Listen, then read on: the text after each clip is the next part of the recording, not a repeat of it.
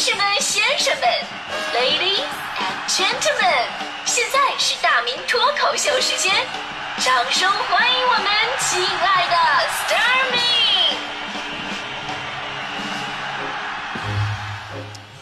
欢迎各位来到今天的大明脱口秀，我是大明。呃，我我承认啊，就是敢说今天这个话题，真的需要非常非常大的一个勇气。其实我很早之前我就想说了，但是我你知道我是一个特别讲逻辑、讲道理的人，我深深的知道，其实每个人都有自己的个性和生活习惯。所谓迷惑行为啊，就是作为旁观者，你完全理解不了的一些行为。可能作为普通接触的关系，你感受不到太多。但是如果这个人跟你交往很深，甚至就是你的伴侣，那么这种迷惑行为给你带来的冲击跟震惊绝对是巨大的。你会有十万个为什么，而十万个为什么之后，你还能总结出一句话：为什么？为什么都是九年义务教育，你却能活得如此卓尔不群？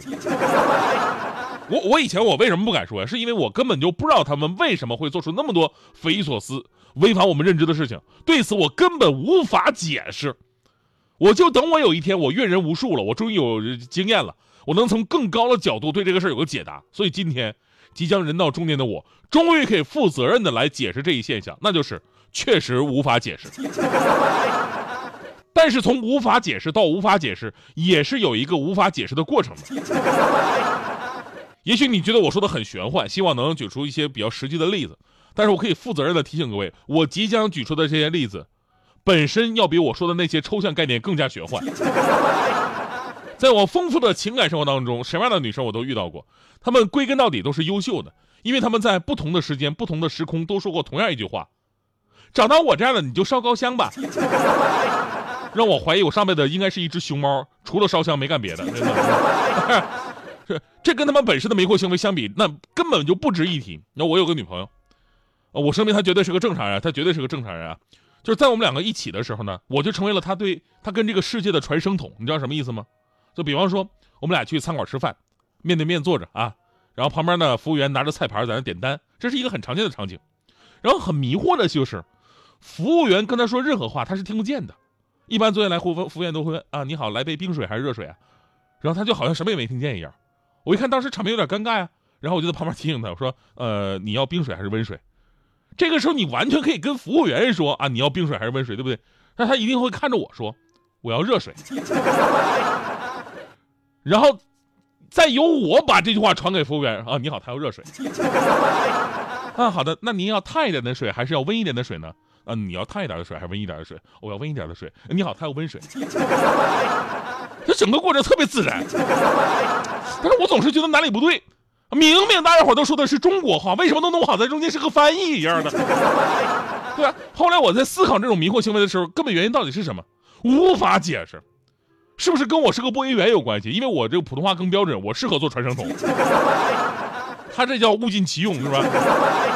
对，兄弟们，如果你们有类似的任何的，就是相同的一个经历的话，真的你要马上告诉我。我一直就想知道，到底是都这样，还是只有我中彩票了？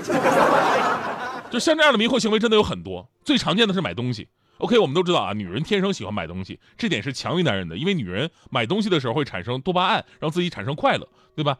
但是如果你是一个真正有经历的男人，其实你会发现，让女人快乐的不是买东西，而是买东西过程当中的各种占便宜，你知道吗？女人买东西的原因本质上是跟男人不一样的。男人为什么要买啊？男人是我喜欢很久了，我要买，对吧？我缺了，我要买。原来的坏了，我要买，哎，老子就是想花钱，我要买，是吧？所以男人买东西有规律，那都是我怎么样了，我才会怎么样，是以自己为主的。而女人买东西不仅仅站在了自己的角度，就除了男人买东西那些理由，他们也适用之外呢，他们还会站在东西的角度去考虑问题。就像我有一个女朋友，啊特别喜欢买东西，每年双十一都会买好多，很多都是没有用的。当时我就问他，我说这个你不是有了吗？她她说啊，那这个。便宜呀！我说那便宜也没有必要一定买啊。他说便宜的话不买不就吃亏了吗？这个逻辑特别感人。然后呢，我我又从一个男人的逻辑方面，我给他梳理了一下。哦，我就尝试着尽量的去理解他。他说啊啊，就是本来完全可以不用的一个东西，但是为了便宜，然后买到了手。那么以后呢，他会给自己创造一个使用的机会。我是这么理解的。后来发现我这个认知太天真了。我当时女朋友买的好多东西，到现在吊牌都没有摘过。所以这个迷惑行为其实很简单：便宜我要买，东西我要有，至于用不用那都不重要，所以根本无法解释为什么。最近的一次行为就是买了一件毛衣，我随口问一下，又打折啊？他说不打折。我说不打折你也买吗？他就说俩字儿包邮。你开心就好吧，真的这样事太多了，我憋了很久了。我再来说一个一直让我很迷惑的，就是认路。你知道这个世界上有一种人就是很有控制欲，就有一点就可以看出来，就是你出门打车上车之后的一个表现。我这种人是比较佛系的，反正现在打车软件嘛都是直接标注终点、目的地啊，过程当中一直有导航。所以我是那种上了车以后，我要么自己玩手机，要么闭目养神放空自己。司机你怎么开无所谓，我是这样的人。但是控制欲强的人就不一样，他会时时刻刻盯着司机开车的路线，每隔一段时间就跟导航似的。师傅，你该并线了。师傅，你别跟这辆车后边，你你把它超了，谢谢。哎，师傅，你走的是哪哪条路？我看看，你为什么要走这条路呢？这条路我没有走过，你为什么要不走那条路呢？对，其实我们说每个人不一样啊，这种行为控制欲强一点没什么奇怪。我以前打车呢，也遇到过迷之自信的这个司机师傅。我上车之后，我说了个平时经常走的路，但司机特别称猪在胸啊，我这是司机专业的啊，走走走二环多好啊。结果那天他给我走二绕到二环，我差点迟到了，对吧？所以说有控制欲啊，以自我认知为中心呢，这都是很正常的现象。但是真正令我迷惑的是。有控制欲的人的同时，还以自我认知为中心，这种女生我经历过。我想想，我怎么跟你解释啊？就比较抽象。他们的一大特点呢，就是会非常自然的跟你说一些可能他平时非常了解、经常遇到的，但是你完全不知道的，而他们也不会提前跟你解释的，而是直接进入到你就应该知道的语境当中。我的天哪，我这的能解释出来已经很了不起了。我跟你说，我们还是以打车举例子吧啊，呃，叫车等车来的时候，然后司机有的时候会提前给你打电话，说到哪接你，对吧？正常人都会说我在哪条路的哪个点，或者呃哪个大楼的哪个门，是吧？我认识一个女生都会说，啊，我就在二环出了那个上坡那儿，我在上坡那儿等你哦。北京是个平原，请问哪来的上坡？就算有，请问上坡算是北京地标吗？啊，司机都知道，每年带旅游团都来参观。大家好，这就是传说中的北京上坡，请抓紧时间拍照，对吧？还有就是跟司机说，哎，师傅，我就在华荣那个楼的对面。哎，你能不能找到啊？华荣那个楼。请问一个千里迢迢赶来接你的司机，怎么可能知道你究竟哪个楼是华荣的楼？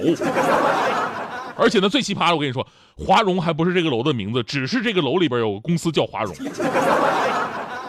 哎呀，他说的可熟悉了，哎，就华荣那个楼。真的，这种迷惑行为特别的多。人和人接触越深，你就会发现，越来越多让你迷惑的一些事情此起彼伏。当然了，很多事情都是相互的。就你做的事情，在别人看起来也可能是很迷惑的。比方说，我前女友跟我无数次生气，就是她很迷惑一件事儿：我为什么挤牙膏要从中间挤？这简直不可理喻。所以呢，我至今我也在迷惑一件事儿。我为什么挤牙膏不能从中间挤？这简直不可理喻。爱上了这个角落，